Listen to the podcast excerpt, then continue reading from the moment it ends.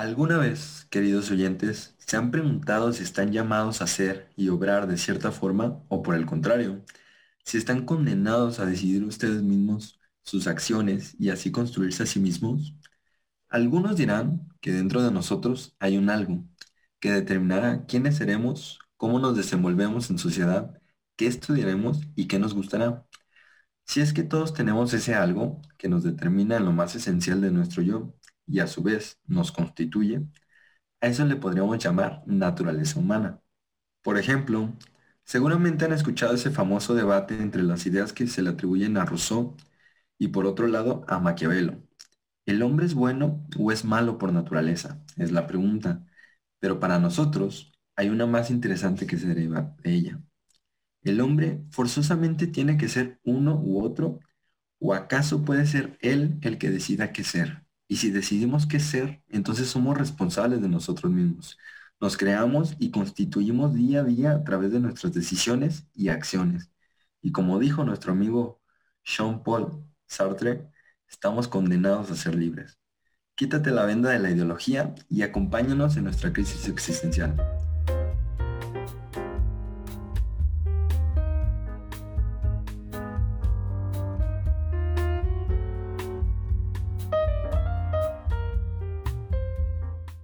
Buenas noches, querido amigo Miguel, ¿cómo estás? Yo estoy muy feliz de que por fin se nos hizo, por fin estamos en nuestro primer capítulo de este proyecto que tanto nos costó y que esperamos que sea del agrado de nuestros oyentes. Así es, hermano, tal cual como lo dijiste, por fin se nos cumplió eh, grabar nuestro primer capítulo de Mentes Yuxtapuestas y la verdad que con este tema fuimos muy ambiciosos porque como lo verán en unos momentos más, es un tema muy extenso. Sinceramente es un tema muy amplio que toca muchas ideologías y muchas filosofías. Y pues antes de dar inicio a esto, de verdad que me gustaría agradecer a todas las personas que nos están escuchando en este nuestro primer capítulo. Esperemos de verdad que les guste y con suerte que se sientan identificados con una de estas ideas. Y bueno, Ok, eh, Ariel, a ver, danos una introducción más o menos de, qué se trata esto, ¿no? Conservadurismo y progresismo. Bueno, este, el conservadurismo y el progresismo, informándome para realizar este capítulo, me di cuenta que pueden llegar a ser esas piedras sobre, sobre las que se construyen los grandes sistemas filosóficos, las ideologías más, más predominantes. Y, y por ejemplo, como dije, son como esas piedras más esenciales. Y leyendo eh, autores, por ejemplo, Erich Fromm, Sartre, te vas dando cuenta cómo, de qué bando son, ¿sabes? O sea, por ejemplo, Erich Fromm, eh, ciertas sutilezas dan a entender que, que él es conservador. Y Sartre, pues, es mucho más radical y él fácilmente da a entender que es, es progresista. Hasta Albert Camus, o sea, Albert Camus en su en su libro del mito de Sísifo completamente elimina o, da de lado la, idea de Dios y por consiguiente la idea de naturaleza humana. Y en, conclusión pues sería progresista, ¿no? Entonces son estas ideas muy básicas de, de, todo pensamiento, ¿sabes? Claro, claro. Sobre todo ideas básicas, creo que le diste al clavo. Son ideas que vienen detrás de las filosofías. Es una corriente por la cual se, inspira la misma filosofía, ¿no? Y al mismo tiempo la filosofía nutre esta cosmovisión, ¿no? Eh, en mi caso, también haciendo la investigación, me di cuenta que muchos de los autores que a mí me gustaban eran, pues, incluso contrarios en, esta forma de ver el mundo, ¿no? Eh, hay autores que a lo mejor uno piensa que, que es tradicionalmente conservador y muchas veces tiene más tintes de, progresista, ¿no? Bueno, eh, antes de dar más detalles sobre estas filosofías y de mencionar a más autores, me gustaría hacer el apunte de que, por un lado, el conservador ve o percibe al ser humano, al universo y a la realidad como una esencia que está determinada por lo natural, lo que se suele llamar la, ley natural, ¿no? Y por otro lado, el progresismo tiene este tinte de ser como más crítico con lo que, se, con lo que está establecido y tienden a, construir ideas y conceptos a raíz de, de, lo que son concepciones, ¿no? Claro, es que los progresistas, de hecho, esta crítica a lo que está preestablecido, entre comillas, viene de que un progresista piensa que la mayoría de las, de las instituciones sociales y de la mayoría de las cosas que nosotros vemos como preestablecidas son constructos sociales, algo que se puede deconstruir, cambiar, modificar y que van evolucionando con el pasar del tiempo, ¿no? Entonces, esa es la razón de la crítica a las cosas preconcebidas, entre comillas. Claro, claro. De hecho, sí, estoy muy de acuerdo porque precisamente el conservadurismo se opone a todo esto, ¿no? Yo creo que están en constante roce eh, todas las filosofías, tanto progresistas como conservadoras, ya que es desde lo más esencial, desde lo más básico, en lo que disienten, ¿no? Eh, bueno, me gustaría que ya empecemos a mencionar alguna de las filosofías, así más concretamente, filosofías y escuelas que sustentan estas cosmovisiones, ¿no? Desde mi postura, que es un poquito más conservadora, yo la verdad no soy tajantemente de, una postura o una filosofía, la verdad que me gusta conocer y, no, y no me gusta tener prejuicios, ¿no? Pero en mi caso, que creo que defiendo más el conservadurismo, me gustaría presentarles algunas de las filosofías que recogen toda esta visión, ¿no? En primer lugar, pues tenemos el, estoicismo. Creo que el estoicismo es muy importante para cómo se fue formando la visión de, lo que es la sociedad moderna, sobre todo la sociedad cristiana, eh, y bueno, ahora que menciono al cristianismo, me gustaría hacer esta acotación, que el conservadurismo, si bien se le atribuye a la religión, no es precisamente una, visión filosófica eh, religiosa. De hecho, como citaremos más adelante, hay teóricos que defendían cierto racionalismo y eran eh, religiosos, pero sin usar argumentos eh, de, estos mismos, ¿no? No, eran, no usaban argumentos religiosos. Por otro lado tenemos la escolástica, tenemos el esencialismo, el naturalismo y el racionalismo. Creo que son las filosofías que mayormente recogen pues esta visión y que más adelante les detallaremos en qué consiste cada una de ellas y les tiraremos por ahí una que otra cita para que quede pues todavía más ilustrado, ¿no? Toda este, esta forma de pensar. Y bueno, Ariel, a ver, em, coméntanos cuáles son las filosofías que, que alimentan la visión progresista, porque ya nos mencionaste algunos autores, pero me gustaría que nos hicieras como un pequeño listado de las filosofías que componen a esta visión. Ok, este, mira, yo creo que el progresismo bueno, más bien corrientes filosóficas modernas son las que están más eh, afinadas con el, progresismo, ¿sabes? Porque, por ejemplo, la construcción del pensamiento occidental, pues se da gracias a los griegos, principalmente Sócrates, Platón y Aristóteles, y precisamente lo que era, más que nada, Sócrates y Platón eran totalmente conservadores, porque Platón tenía esta idea del mundo de las ideas, de que todo lo que vemos es imperfecto y hay un mundo que contiene las ideas perfectas, ¿no?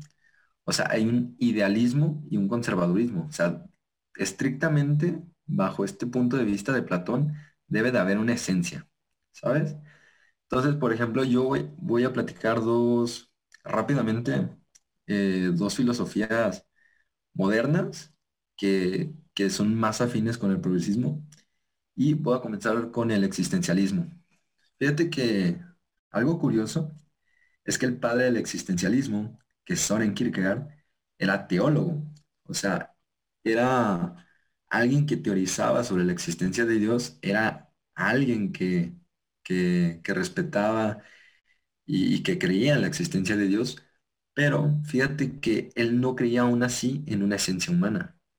Él creía que Dios nos daba totalmente libre albedrío y de hecho tiene un libro muy padre que se llama, ah, si no mal recuerdo, se llama algo así como el concepto de la angustia. Soren Kierkegaard hablaba de que la angustia es este vértigo a la libertad. O sea, chequen bien, aunque él concebía un Dios, él también concebía una libertad ideológica y de acción, ¿sabes? Entonces, a lo largo de su filosofía se puede resumir en un salto de fe, o sea, la existencia es un salto de fe. Sartre, por otro lado, también otro gran, gran pensador del progresismo, pues pensaba que la, la existencia precede a la ciencia.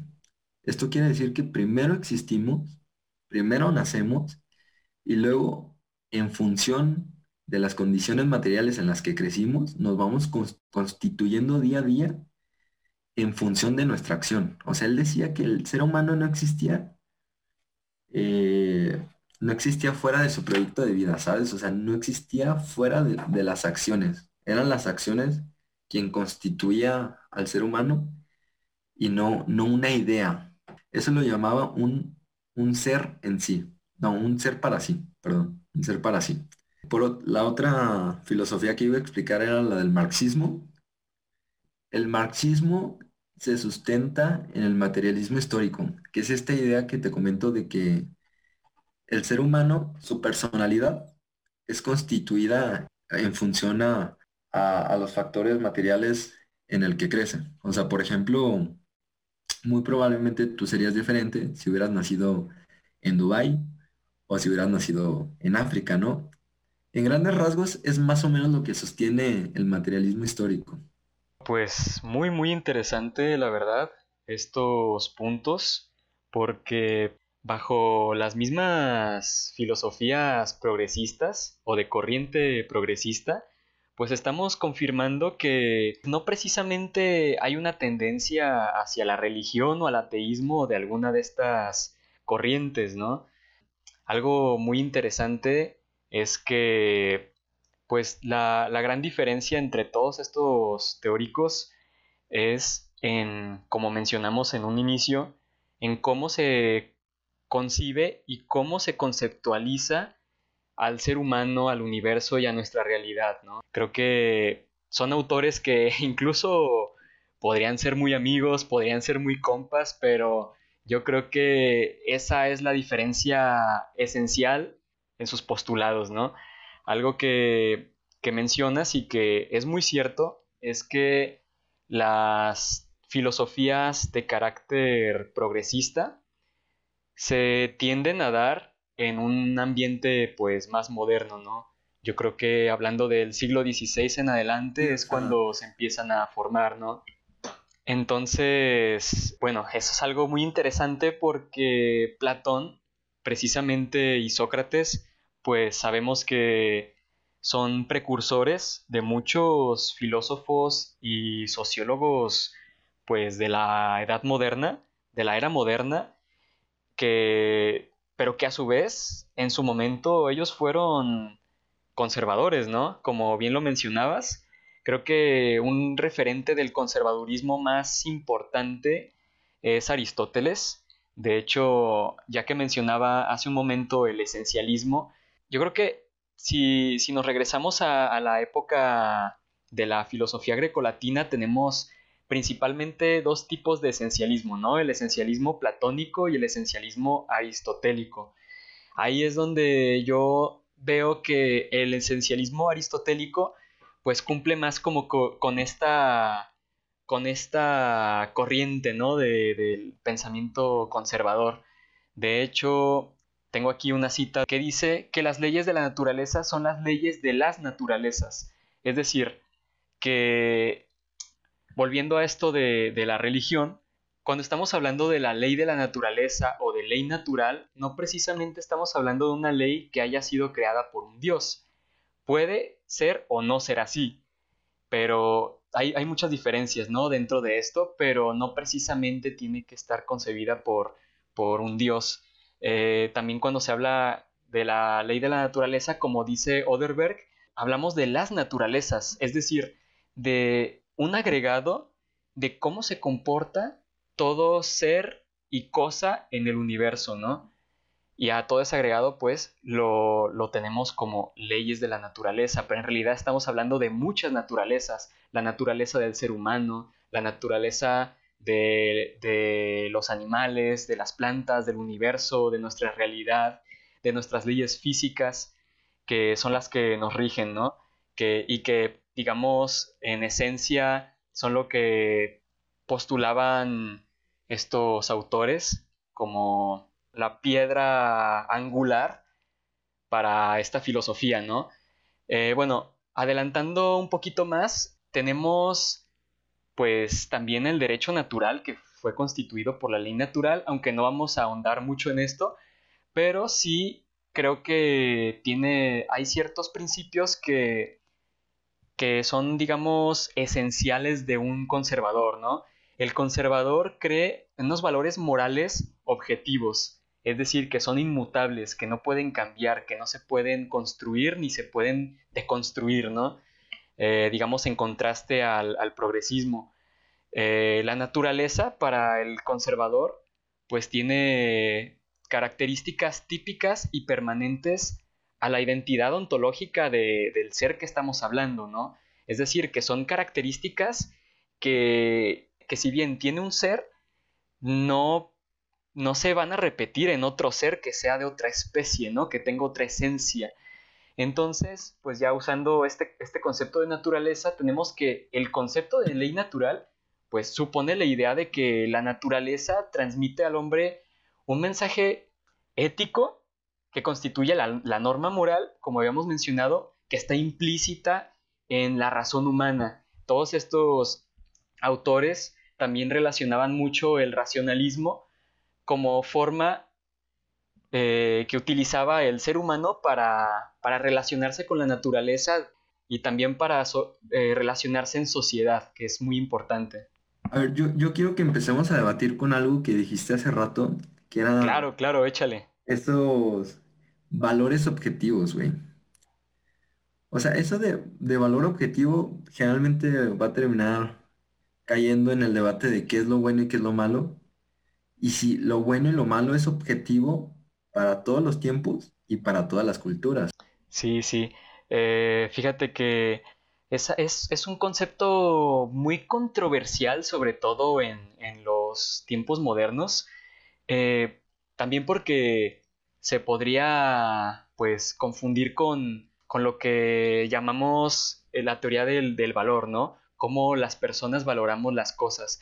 Pero cuando hablamos de, valores morales objetivos, eh, estamos hablando de que son valores que no pueden transgredir ni pueden, digamos, violentar es lo que conocemos como el derecho natural, ¿no?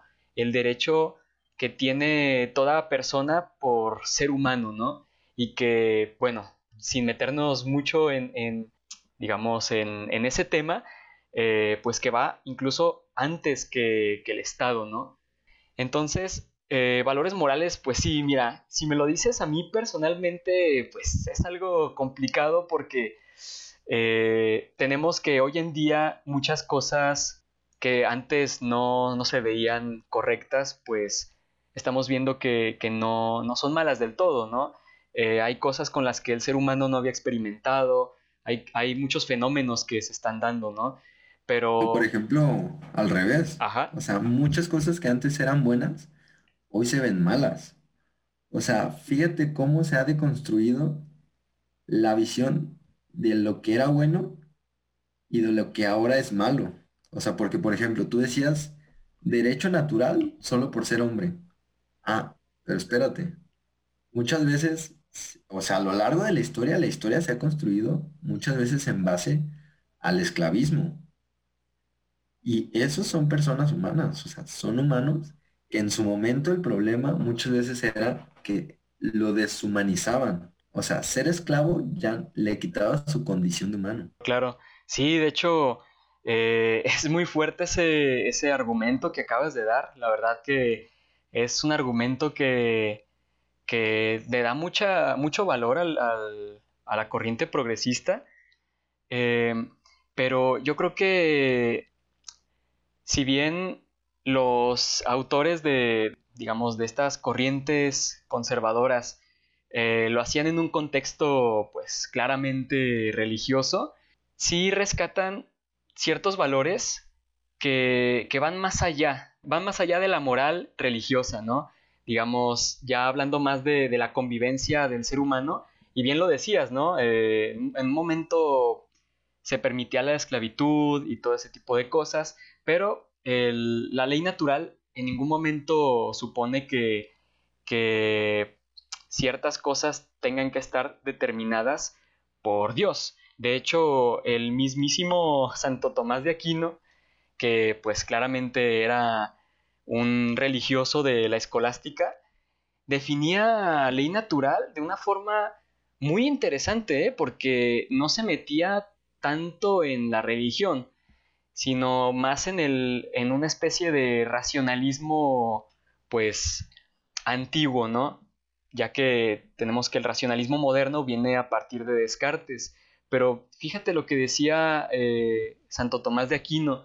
No, esta no es una cita, pero estoy, eh, quiero, digamos, sintetizar eh, lo principal de, su tesis. Y es que decía que la ley natural es un orden sistemático de leyes naturales abiertas al descubrimiento por la razón humana. Es decir, que no, no se quedaba precisamente en, en una concepción muy estática, ahí a lo mejor eh, hasta choca con la misma eh, conceptualización de, valores morales objetivos, ¿no? Quizás lo que tenemos no es que se haya deconstruido el esquema moral, sino que se han descubierto cosas que siempre han sido así, que digamos están en nuestra esencia humana, pero que no se habían descubierto. También esa podría ser una, un, un concepto interesante, ¿no? creo que podría ser una conclusión eh, también a, lo que ha venido pasando, ¿no? Quizás hay cosas que siempre han estado ahí, que siempre han sido esenciales, que siempre han estado en nuestra esencia, pero no se han, no se han documentado. Pero piénsalo de esta forma. Si las cosas fueron así desde un principio, y es la evolución de la razón lo que nos lleva a, a ir descubriéndolas, hay un número limitado de cosas que debemos de, descubrir por medio de la razón. O sea, ¿esto qué quiere decir? Que la historia va a llegar a un punto en donde va a acabar. O sea, la historia tiene un propósito que va a ser o sea, llegar a ese punto de la razón donde evolucionó tanto que descubrimos todas esas leyes naturales que siempre estuvieron ahí. Y por otro lado, el progresismo cree que la, que la historia nunca se acaba.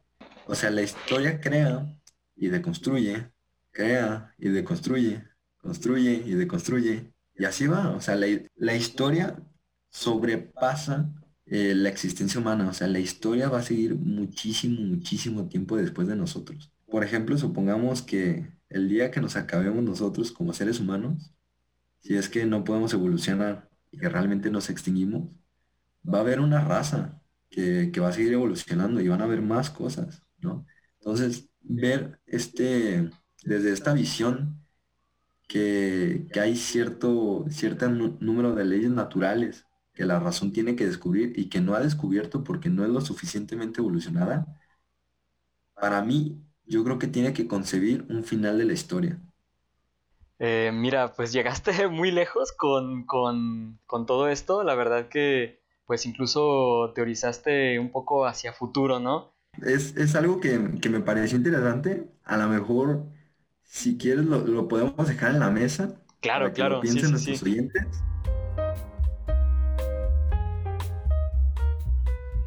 ¿Y qué te parece, hermano, si les hablamos sobre la moral? Sobre cómo se construye desde las dos perspectivas. Eh, me parece perfecto, Miguel. ¿Qué tal si empezamos con lo más importante o lo más sabido de la moral? O sea, esta contienda infinita entre el bien y el mal. Me parece excelente. Yo creo que es algo muy interesante de analizar dentro de estas cosmovisiones, ya que ambas creen en estos conceptos, pero los construyen desde una perspectiva muy diferente. Efectivamente.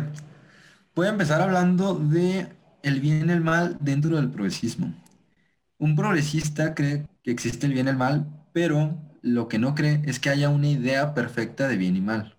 O sea, no hay eso que es bueno para todos y bajo todas las perspectivas, y tampoco existe aquello que es malo bajo todas las condiciones y desde todas las perspectivas. Entonces, como la mayoría de los progresistas van en contra de esta idea de una conciencia perfecta que sea capaz de construir esa idea perfecta, vale la redundancia, de bien y mal, entonces van a decir que el bien y el mal se van construyendo en función de las condiciones materiales y temporales, históricas, en, las que, por ejemplo, un sistema jurídico se va a construir o, una ética dentro de, la sociedad. Por ejemplo, eh, matar hoy en día es un acto abominable y castigado por la sociedad, pero muy probablemente en, cuando las sociedades estaban construyendo, matar eh, animales para comer o matar a alguien que te pudiera agredir o matar a alguien para hacer la cabeza del clan era bien visto. Es interesante cómo el progresismo define eh, el bien y el mal y sobre todo la conciencia del ser humano como una especie de lienzo en blanco, ¿no? En el que, de acuerdo a sus vivencias y a su entorno, esta conciencia se va construyendo, ¿no? Esta esencia de la que tanto hemos hablado. Precisamente así como tú lo dices, el progresista generalmente va a creer que la personalidad o la esencia, entre comillas, de la persona es algo que se puede construir. Es como un lienzo en blanco, tú lo decías hace rato, y Jean-Paul Sartre va a tener una frase muy importante aquí, que es la de que la existencia precede a la esencia. O sea, primero existimos, nacemos y con las decisiones que tomamos vamos construyendo nuestra propia esencia. Eso es lo que él, Sartre, llamaría un, un ser para sí. O sea, somos capaces de autodefinirnos. A diferencia de, de un ser en sí, que es un ser el cual la esencia de ese ser es pensada en un momento anterior a su existencia.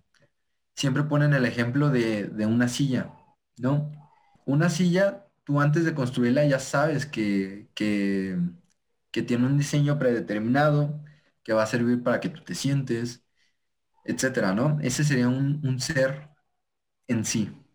Ok, muy interesante, la verdad al momento de desarrollar estas definiciones, hay incluso puntos donde el concepto de esencia entre el progresismo y el conservadurismo tienen ciertos puntos de encuentro, precisamente porque en el conservadurismo se cree que la esencia de, la cosa, en este caso como el ejemplo que diste de la silla, es definido por unas características que en el caso del progresismo ya están definidas desde antes de que exista esta silla. En cambio, un conservador te diría que la esencia de la silla existe como concepto, quizá no como, como la silla en particular, sino como el concepto de silla. Una silla cumple con ciertas características y son características que son uniformes en el tiempo, ¿no? Que independientemente de si han cambiado las convenciones de qué es y qué no es una silla, la silla sigue,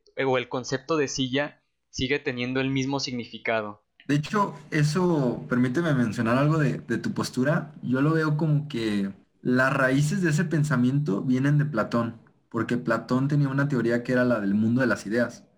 O sea, Platón era conservador, él creía que había un mundo inteligible en el cual ese mundo albergaba las ideas perfectas de todo lo que hay en este mundo. Había la idea de árbol, la idea de dona, la idea de silla y la idea de ser humano. Y muy probablemente haya la idea perfecta de Miguel y haya la idea perfecta de Ariel y de todos aquellos que nos están escuchando, ¿sabes? Y entonces él decía que que todo lo que estaba aquí era una proyección imperfecta de la idea perfecta que estaba en el mundo de las ideas. Me agrada que hayas traído a colación este tema y sobre todo el esencialismo platónico, ya que estábamos tomando una perspectiva aristotélica y esta, esta corriente también es, es muy importante. Creo que Platón aportó muchas cosas muy importantes a, a esta visión. Y bueno, por otro lado, volviendo un poco a la moral, el conservador cree no necesariamente que la moral tenga que ser la misma a través del tiempo. Siempre ha habido dentro de esta corriente revisiones a lo que es y no es esencial. Si hay cosas que no son esenciales o que no están arraigadas precisamente a nuestra naturaleza, no tienen o no hay objeción a, que exista un cambio. Es por eso que me gustaría como que romper esta concepción que se tiene a veces un poco distorsionada del conservador, a lo mejor un poco porque la parte religiosa de, la población ha tomado la batuta en esta posición y se relaciona a partir de esto a los valores religiosos con los valores morales del esencialismo, cuando no siempre están relacionados. Como les mencionaba, hay valores que sí son intrínsecos, que sí son inmutables para un conservador estándar, que, sería el, que serían los valores de la vida, la libertad, quizás yendo más lejos, la propiedad del ser humano, que ahí estaremos hablando de que el cuerpo es parte de nuestra propiedad y que son valores que, aunque cambien o llegaran a cambiar las concepciones o las convenciones dentro del imaginario colectivo, no tendríamos que abandonar.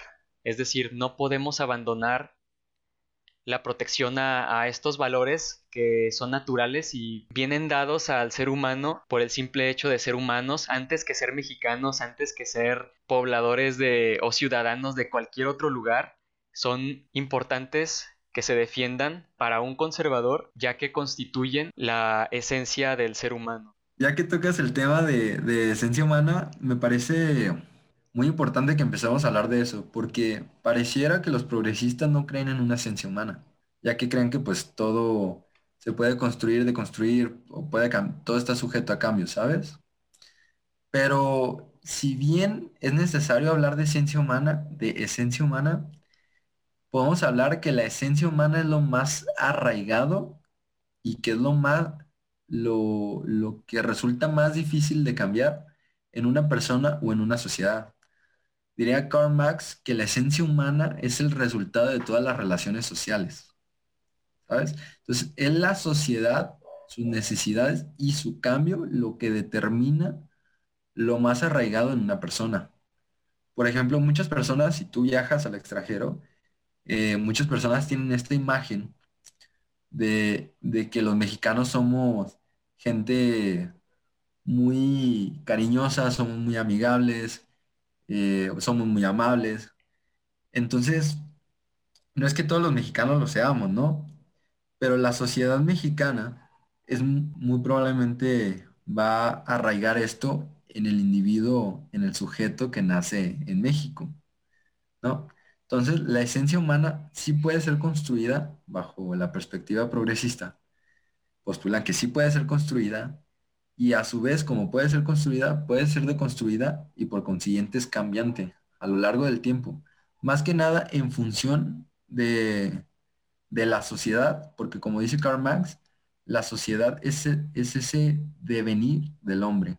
Es interesante esto que mencionas porque incluso podríamos meternos en el debate de si la sociedad o el colectivo es construido por la suma de los individuos o si los individuos son una construcción de lo que la sociedad va permeando en su personalidad, ¿no?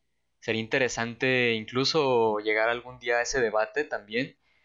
Y bueno, dicho ya todo esto, que creo que son posturas que como podemos ver en cierto punto se conectan, pero siempre hay un punto en el que difieren, nunca van a conectar al 100%, eh, me gustaría que pasemos a dar nuestras conclusiones en una pequeña síntesis donde expongamos pues las principales filosofías que fundamentan estas cosmovisiones. Del lado del progresismo, eh, las principales filosofías de las que se compone van a ser el, estructuralismo y el existencialismo. Y como una síntesis de la postura progresista, voy a decir que la postura progresista es aquella que va a decir que todo o la gran mayoría de las cosas están sujetas al cambio, que pueden ser deconstruidas y que principalmente le van a dar esta, este peso al individuo de que es el propio creador de su, de su proyecto vital y que como decía Sartre, no existe más allá de, de, sus propias acciones, o sea, solo existe el individuo en la medida que hace, o sea, en la medida de sus acciones. Y de parte del conservadurismo, yo creo que la idea principal es que una persona con estos valores o esta cosmovisión ve la realidad y las cosas desde un punto de vista teleológico y esencialista, donde principalmente fundamenta lo que está bien y lo que está mal en la ley natural.